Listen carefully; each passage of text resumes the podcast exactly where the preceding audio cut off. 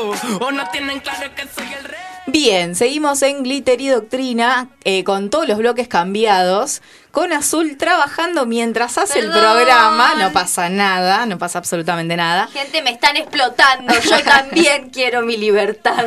Bueno, puede pasar. Y como verán, cambiamos, a, eh, cambiamos de lugar. Cambiamos a Paz por la compañera eh, Sandra Fierro, que voy a hacer la presentación a hacerla. tal Ah. como ella me pide. Ah, es verdad, es verdad. Bien. Dale, dale. Ella es una mujer cis, docente desde hace 30 años en escuelas y jardines de Neuquén, amiga de la Asociación Nueva Crianza de Familias de Infancias Trans, defensora de la ESI y trabajando en la vida para el no binarismo.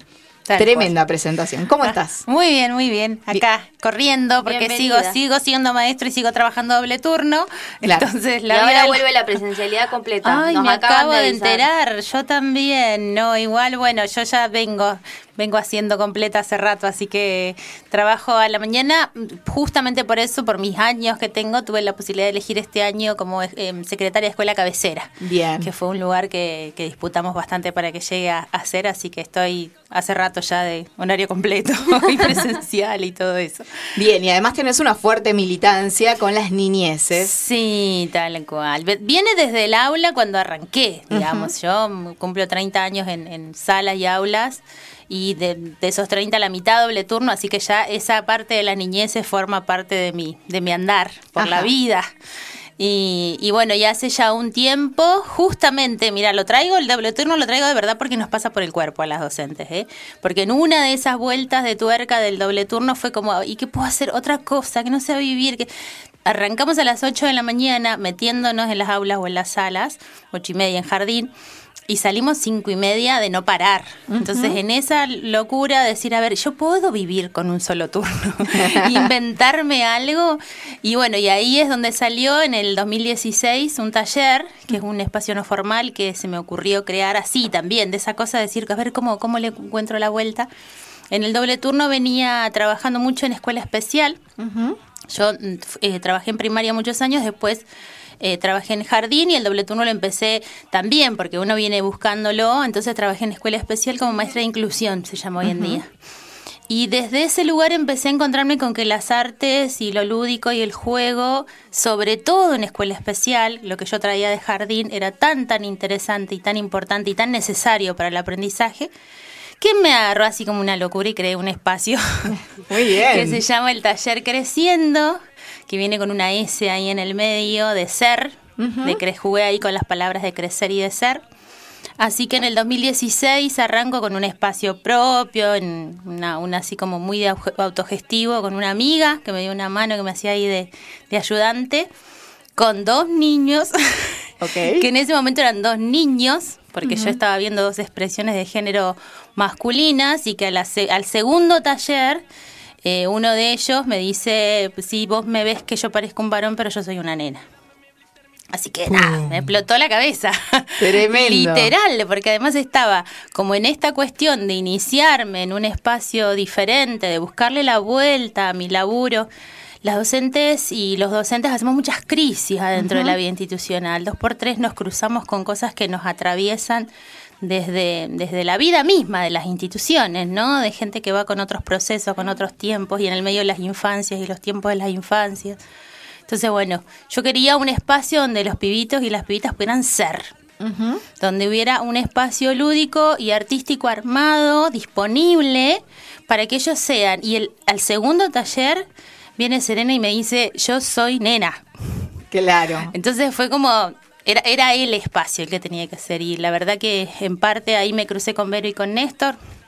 En ese momento iniciamos ese, ellos estaban en ese proceso del transicionar, Serena estaba en segundo grado, yo estaba abriendo este espacio, por eso fue como una cosa que se nos fue armando. Yo siempre digo que Serena es una de las gestoras de mi espacio, porque ella llegaba con su expresión de género masculina, con sus siete años, y decía, yo hasta que no me ponga peluca y vestido no empiezo a jugar. Bueno, porque el espacio, el creciendo, tiene disponibilidad de objetos, de materiales, de recursos, de lo que vaya armando. Yo tengo llena mi casa de cosas, muchas cosas, de las, de la, nada, lápices y colores y de las otras de estas cosas que uno dice, esto a un pibito le puede ir de lujo porque lo puede inventar. Y vieron que los nenes a veces juegan con dos palitos. Sí, sí, sí, sí. Bueno, eso, tengo mucho guardado.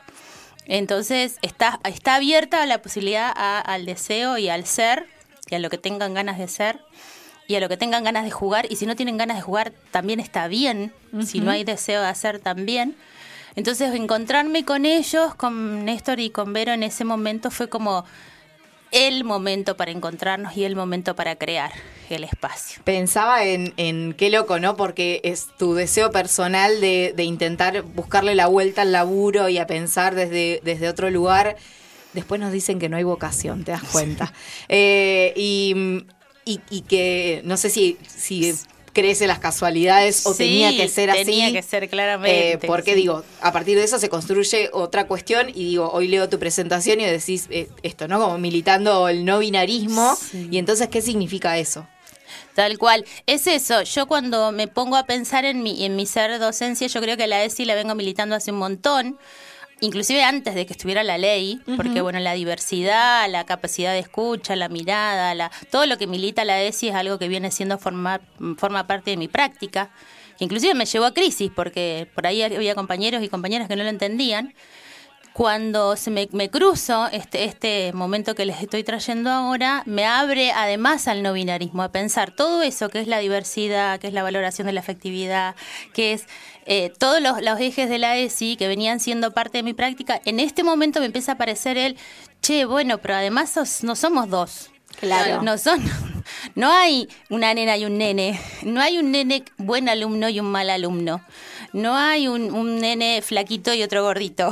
Claro. No hay, así hay un montón de nenes más. El otro día en un conversatorio en música les decía a los profes y a, la- y a las profes que estaban ahí presentes que nos pasa tanto a los docentes, que llegamos al momento de la evaluación, de la manera que sea, desde el boletín, del informe, lo que sea que tenemos que escribir, y nos acordamos de dos lugares nada más, de los que se portan muy bien y de los que se portan muy mal, de los que son súper buenos alumnos y aplicados. El gris no aparece ahí. ¿Viste? Pobre, que no te acordás ni el nombre. Pero es tremendo, porque ten- estamos formateados en binario. Estamos formateados, estamos formateados en mirar las cosas de correctas o incorrectas, diría una Del profe bien y mal. De lo que corresponde y de lo que no corresponde. Y resulta que en el medio hay tantísimo. Y eso creo que es lo más que, lo que más me cruzó en este, en este andar con mi creciendo. Y bueno, ya formar parte a partir de ese momento de nueva crianza, que también estaba ahí en, en los inicios, la asociación se va dando también a partir de lo que le fue pasando a, a Serena y a Néstor y a Daniel con, a Daniela con Juli y que es otra mamá de otro niño trans. Y a partir de ahí, bueno, fue como un paralelismo. El creciendo se empezó a dar en el 2018 dentro de la asociación. eh, que también fue a partir de que, de que las niñas empezaron a decir, ustedes se juntan a hablar de nosotros y nosotros... Cuando nos juntamos a, a hablar, de entre nosotros, tal cual. Así que ahí salió, eh, Vero me invita y empieza a ir este mismo espacio que yo lo hacía en lo no formal, eh, a, las a las reuniones de la, de la asociación.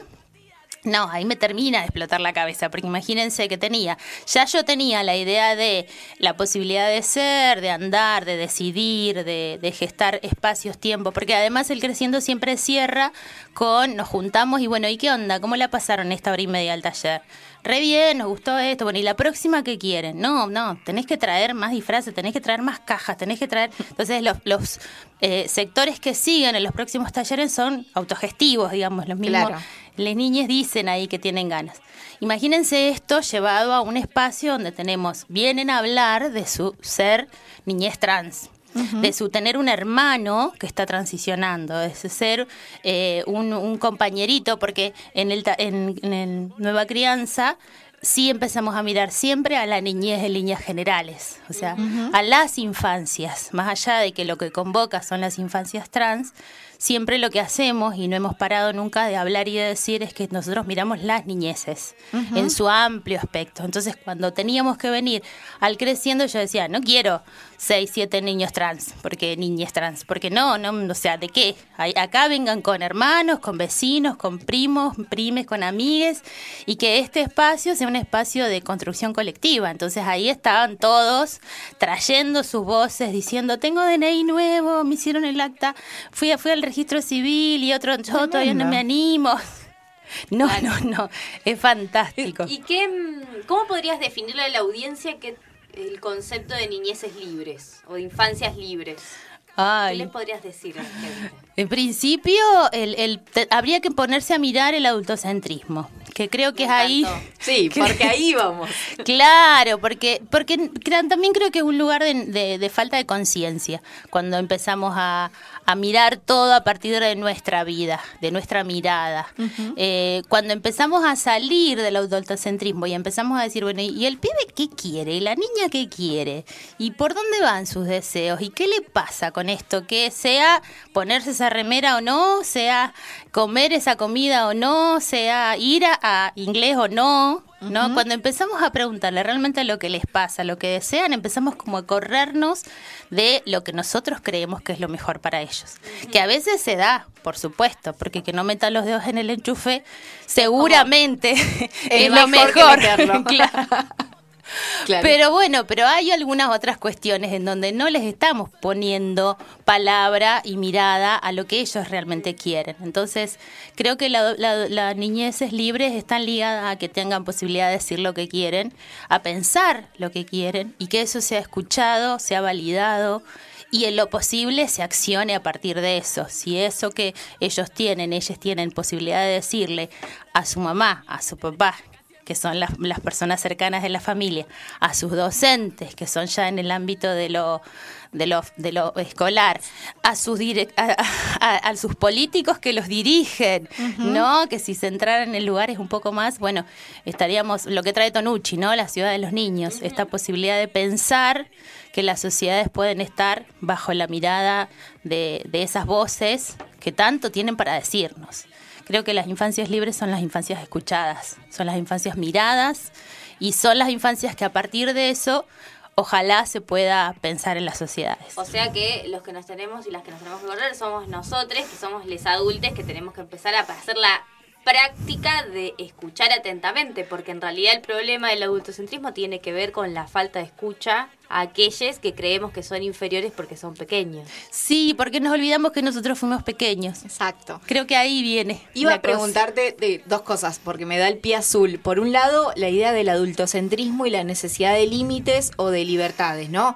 Como mandatos que se van construyendo en la sociedad entre las mamis progres, por, por ponerle un título que es peyorativo, digamos, ¿no? Como esto de, de, bueno, dejar ser y que aprendan todo rápido y súper motivar y qué sé yo, eh, y que coman recontra sano, pero que al mismo tiempo resulta súper prohibitivo de no vas a McDonald's, no tomas Coca-Cola, no, No mirás tantas horas de tele, ¿no? Que termina, en, en mi experiencia como docente, eh, con estudiantes de nivel secundario, del nivel superior, eh, viendo eso, ¿no? Como una represión tan grande que cuando tienen una posibilidad de libertad, bueno, la cagan, digamos, ¿no? Pero Claro. bien, porque ahí explota toda su posibilidad de ser.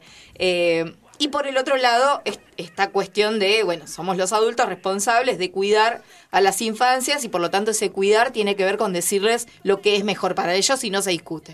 ¿no? Claro. Y ahí hay dos cosas que se contraponen mucho y que me parece que eh, ambas tienen como buena intención, pero que tienen, eh, que les falta recordar que fueron, ¿no? Sí, tal cual. Porque en realidad las niñas nos están mirando permanentemente. Entonces todo eso que le podamos decir o hacer ver, por ejemplo, con esto de las mamis progres que vos estás trayendo, va a ser en tanto y en cuanto nos miren a nosotros, pero no solo al seno de la familia, también a la familia ampliada, también a la, a la, al consumo de, la, de, lo, de lo que trae la sociedad capitalista de consumo. Entonces, Va, hay mucho para enseñarles, a- a- para que ellos vean de nosotros, y no tanto el discurso. El discurso yo creo que es al revés. La palabra tiene que estar puesta en ellos y, la, y en lo que ellos creen. Nosotros no tenemos mucho para decirles. Ellos la tienen muy clara en muchos sentidos. Tenemos más para mostrarles y mostrarles desde nuestro hacer. Desde nuestro qué comemos, de nuestro cómo pensamos, de nuestro qué decimos, ¿no? Somos ejemplo. Les, les pibites eh, van a decirte todo el tiempo, sí, no, bueno, la harina está mala, ¿no? La harina no hace bien, la, la comida con harina no hace bien. Pero bueno, mami, estás comiendo eso que son galletitas que tiene harina. Claro. Estás clavando una media luna. Claro. Media pila. Tal cual, o sea, el, el discurso no es para las niñas, el discurso es para los adultos. Lo que tenemos que poner en ellos son mirada atenta, amorosa, que limite, por supuesto, porque tampoco es una de las cosas que me pasaba en el creciendo, los primeros creciendo es ah, descontrol. Imagínense, de golpe venía a un espacio en donde no había tanta regla, entonces era criterio. No, no, no, no, no. Acá también hay un adulto, porque este límite que yo te estoy poniendo es para cuidarte. O sea, no es que se pueda hacer lo que yo quiera. Se va a hacer en este marco, en este espacio, con estos valores, con este límite que te pone el otro, con este límite que te estoy diciendo yo. Esto acá no. No, esto, esto, esto, violencia, no. Esto, eh, discurso peyorativo, no. De a- todas estas cosas, yo no, pero porque es mi espacio y yo lo armo. Ellos precisan mucho de eso. Claro. Porque si no, nos, se pierden en estas que vos estás yendo, en donde no hay, está tan libre todo. Claro, por eso, porque me Claro. parece que hay una idea confusa eh, en, en esto de la infancia libre. No es que tipo haces lo que querés y tampoco es eh, esas escuelas experimentales eh, pro naturaleza que frente a un mundo capitalista que te impone el consumo y la competencia es re difícil, digamos, porque tampoco te genera como muchas herramientas para enfrentarte a eso. Porque no vivimos en una comunidad cerrada. Exacto. autosustentable que podemos ojalá fuéramos un planeta que viviera como viven algunas comunidades eh, cerraditas y que solo vi- y a- aún en la mayor cer- una comunidad cerrada sí o sí depende de algo que venga de afuera si viviéramos en ese mundo seguramente podríamos tener algunas otras infancias pero en este mundo Claro. es complejo, entonces eh, la cuestión más importante es escucharles, es escucharles, es mirarles. Ellos tienen muchísimo para decirnos, nos cuestionan permanentemente, Sí. nos miran como diciendo, vos estás diciendo esto, pero estás haciendo esto otro. Yo, yo en tu lugar, preguntarles, ¿no? Preguntarles por dónde viene lo que les pasa. Pienso en eso y pienso en la práctica docente que me toca, y, pero con adolescencias. No sé si se dice adolescencias todavía, jóvenes, Jo- eh, y, y- y los prejuicios que aparecen, eh, y haber atravesado, ¿no? Yo llego a Sandra por la rusita que me tiró el contacto porque me encontré frente a una situación que en realidad me parecía de lo más normal, eh, en, en- normal en términos del día de hoy, Claro. que tal vez a mi edad, en, cuando yo iba a la escuela, hubiera sido raro, pero que hoy las, la- la- sus mismos compañeros y compañeras lo tomaban con total Sí, naturalidad, sí. la posibilidad de llegar a, llegar a la escuela, eh, en principio cambiándose los pronombres. Claro. Y lo tenían recontra claro, porque entre el consumo de las redes sociales, la búsqueda de información y demás, tenían clarísimo qué significaba eso, y el problema lo tenían las personas adultas por la expresión de género. ¿no? Lo Azul es nuestra especialista de ESI para el goce en el programa y lo hemos explicado muchas veces, porque claro, te rompe un toque la cabeza que venga un niño en expresión de género que te pida, o, o más andrógino, Claro, y te pida que uses pronombres femeninos. Eh, entonces, y fue así como... Y, y el miedo de la adultez a equivocarse y a, y a discriminar, eh, incluso sin mala intención, digamos, no, no por cerrado, sino porque nos resulta incómodo. Bueno, a mí no, hoy, pero eh, sí vi a mis compañeros muchas veces incómodos en esa situación, me diciendo, ¿y qué hacemos? Como hay que tratar distinto, eh, se cuida distinto a las otras infancias, hay que tenerle tiempo, hay que eh, medir ese tiempo con esa, eh, con esa juventud que se transforma, con ese género fluido que aparece, ¿y qué pasa con las demás?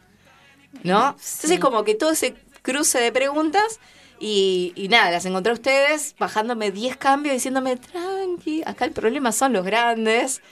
Y yo dije, no, claro, es por ahí. Y es la ESI, ¿no? El camino que se viene para una ESI no binaria. Sí, con Nueva Crianza se está trabajando un montón eso.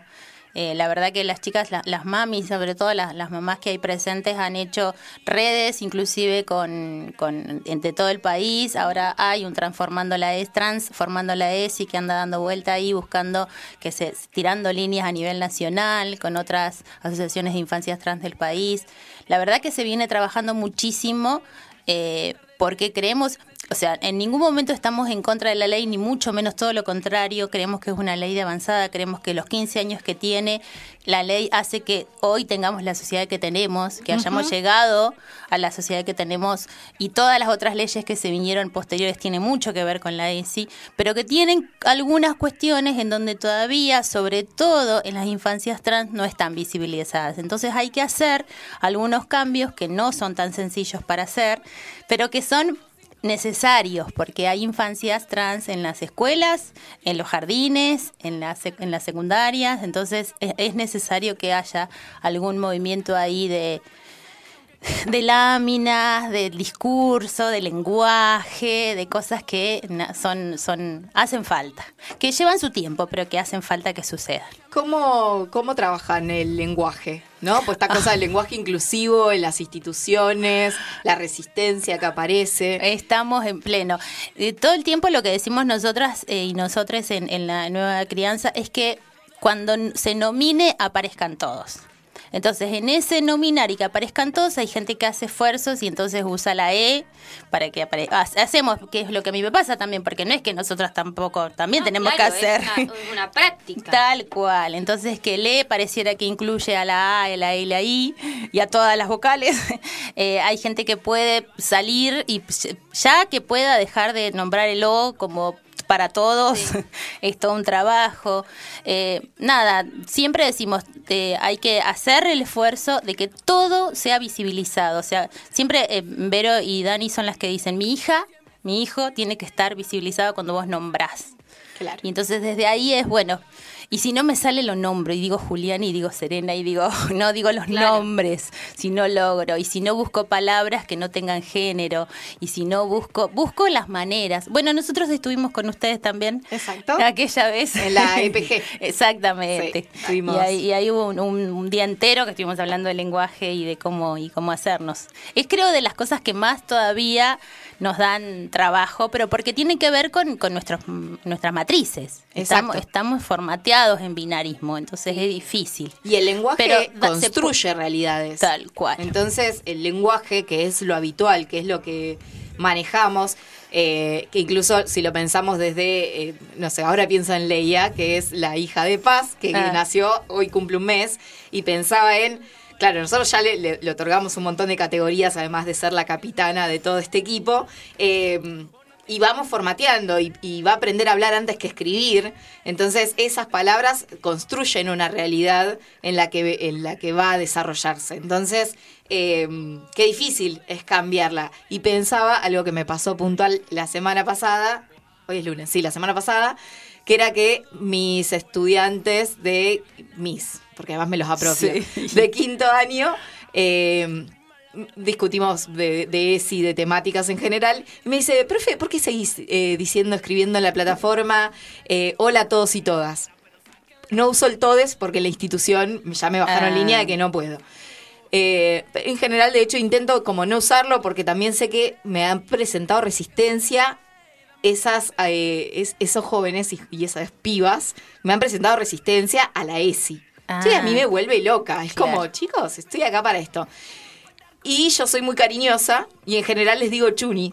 Bueno, Claro. chuni no es así. Entonces propusieron que a partir de ahora sea como un hola Chunis. porque todos y todas se sentían incluidas en esa morosidad de esa palabra. Claro, y me pareció cual. genial. Tal cual. Eh, no sé si me van a dejar, seguramente me llame la atención también por, por ser así, pero, pero surgió del diálogo y del ida y vuelta eh, y se sintieron habilitados a decirme, mira, el todos y todas eh, nos, nos cuesta, nos Claro. cuesta más que otra palabra. Claro, es que en realidad, viste que, perdón, hasta todos, todes y todas, o sea, como que habría que usar como más largo. Entonces, esto, poner en valor cómo quiero que me llamen.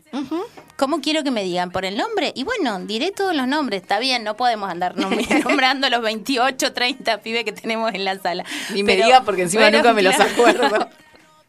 Pero bueno, nada, eso, ponerle valor a, a cómo, cómo estás desde el otro lado. Y es, es salir del adultocentrismo, es, es volver a lo mismo, es, es poner mi, bajar mirada, yo siempre digo con a las que trabajamos con la primera infancia, agacharnos, ponernos a la altura de la mirada del niño y decirle acá estoy, ¿Qué querés? ¿Qué precisas? ¿Qué deseas? ¿Por dónde querés ir tu vida? Agua, listo. Voy por el agua. Claro, porque es a más veces simple. es mucho más simple de lo que nosotros nos hacemos mm, la película, digamos. Es, es mucho más simple si, si bajamos. Ay, sí, y, de- y dejen de proyectar sobre las niñas, por favor. Que les proyectan así que tiene que ir a inglés, a japonés, tiene que hacer computación, música, bla, bla, bla.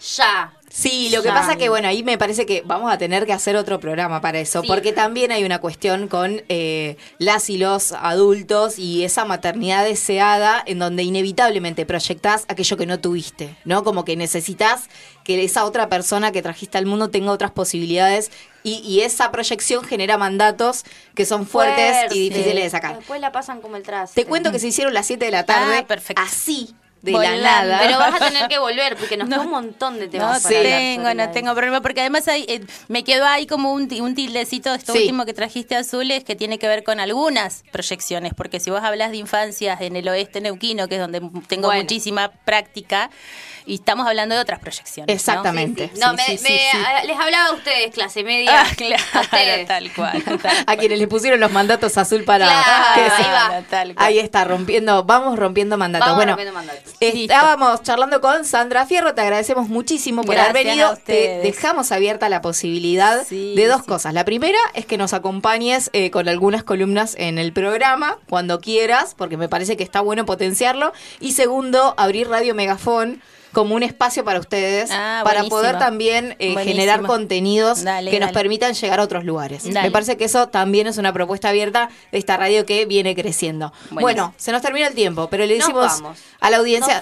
No, una cosa re importante que ¿Qué? te que decir, lo de las vacunas. Ah, vayan a vacunarse, gente. Estén atentos al Twitter del señor gobernador, en realidad, y alguna que otra placa del Ministerio de Salud, porque quienes nos vacunamos con la Sinopharm y con la AstraZeneca, o sea, la gente joven, divina, Dios, inalcanzable, ya tenemos, ha llegado la segunda dosis. Así que nos vamos a tener que ir a vacunar. Voy a tener que ir al psicólogo antes. Bien, y no, no, te, no llaman por teléfono, No es llaman. a demanda. Así que es re importante que revisen las redes sociales del Ministerio de Salud de la provincia de Neuquén para poder acercarse a vacunarse y completar el esquema y eh, llegar a la primavera, aunque sea con algunas defensas. Ay. Quédense en Radio Megafón porque sigue Cultura Nómade, después Los Vacos y después Un Poco Sucio y por supuesto toda la programación de la semana.